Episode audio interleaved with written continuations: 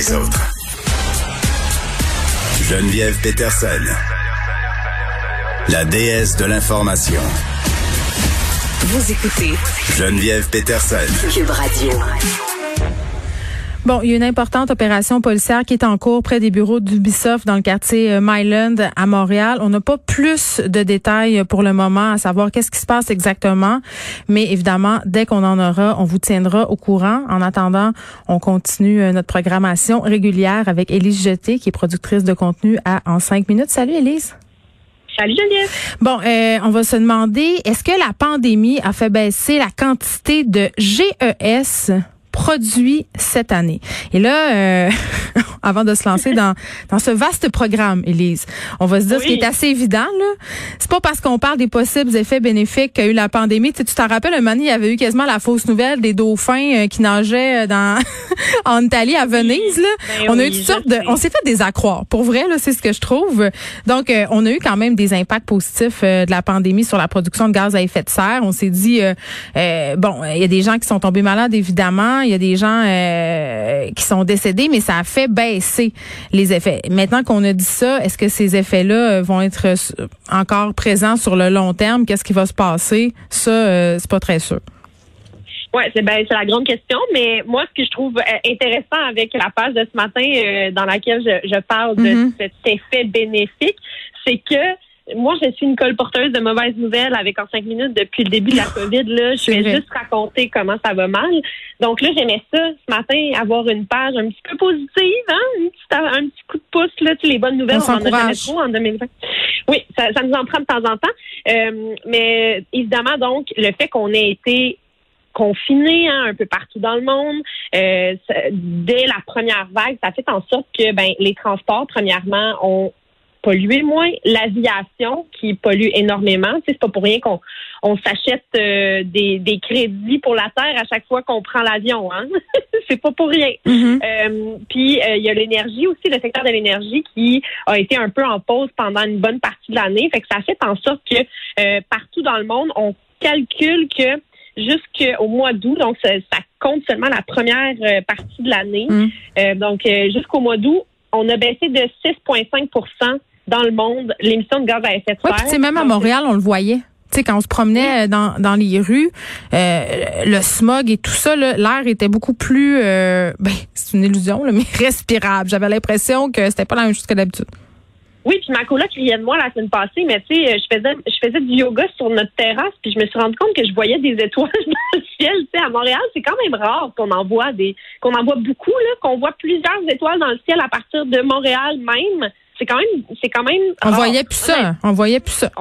on voyait plus ça vraiment. Donc moi, je, je trouve que bon, on est on est sur une bonne lancée. Il y a certains pays là, le, le graphique qu'on a mis dans le journal ce matin euh, nous montre comment ça a été bénéfique dans plusieurs pays. On parle de l'Espagne là, où est-ce que ça a été euh, le plus bénéfique, 17,2 par rapport à 2019. Et là là. Euh. Ils ont réduit de 17,2% leurs émissions de gaz à effet de serre. Donc, ce qu'ils ont fait pour cette étude-là, qui a été euh, publiée dans Nature Communications en octobre, c'est qu'ils ont pris qua- euh, 400 400 grandes villes dans le monde. Ils, ils ont scruté vraiment euh, des secteurs particuliers, donc l'énergie, les industries, les transports terrestres, les vols domestiques et la production résidentielle. Et ce qui est très drôle, c'est que tu sais, on pourrait s'imaginer, Geneviève, que que les gens étaient plus en télétravail que en, en travail Ouais. euh, à, à l'extérieur, ben ils ont augmenté peut-être l'émission de gaz à effet de serre qu'ils ont à la maison, tu sais, avec leur chauffage ou euh, leurs différentes activités, mais ça a aussi baissé.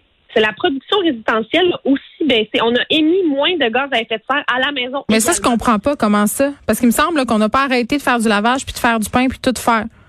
T'as raison, mais on, Je on comprends pas. dit que.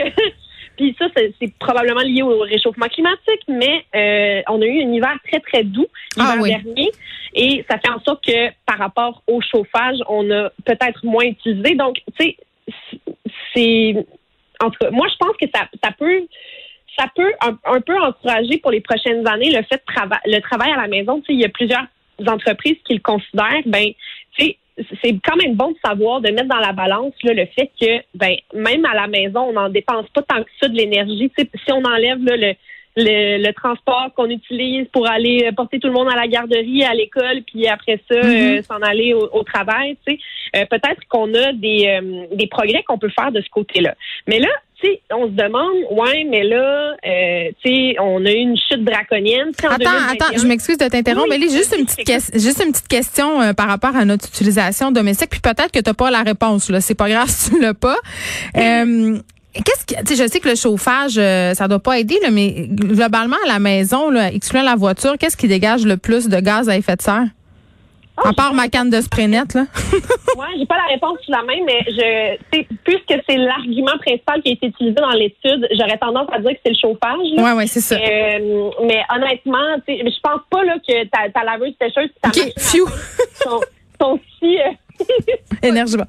OK. autant de, de gaz à effet de serre que ton char, mettons. Là. Si on, on fait la comparaison puis qu'on met ça dans une balance, je pense que t'es safe en restant chez vous et en faisant du pain.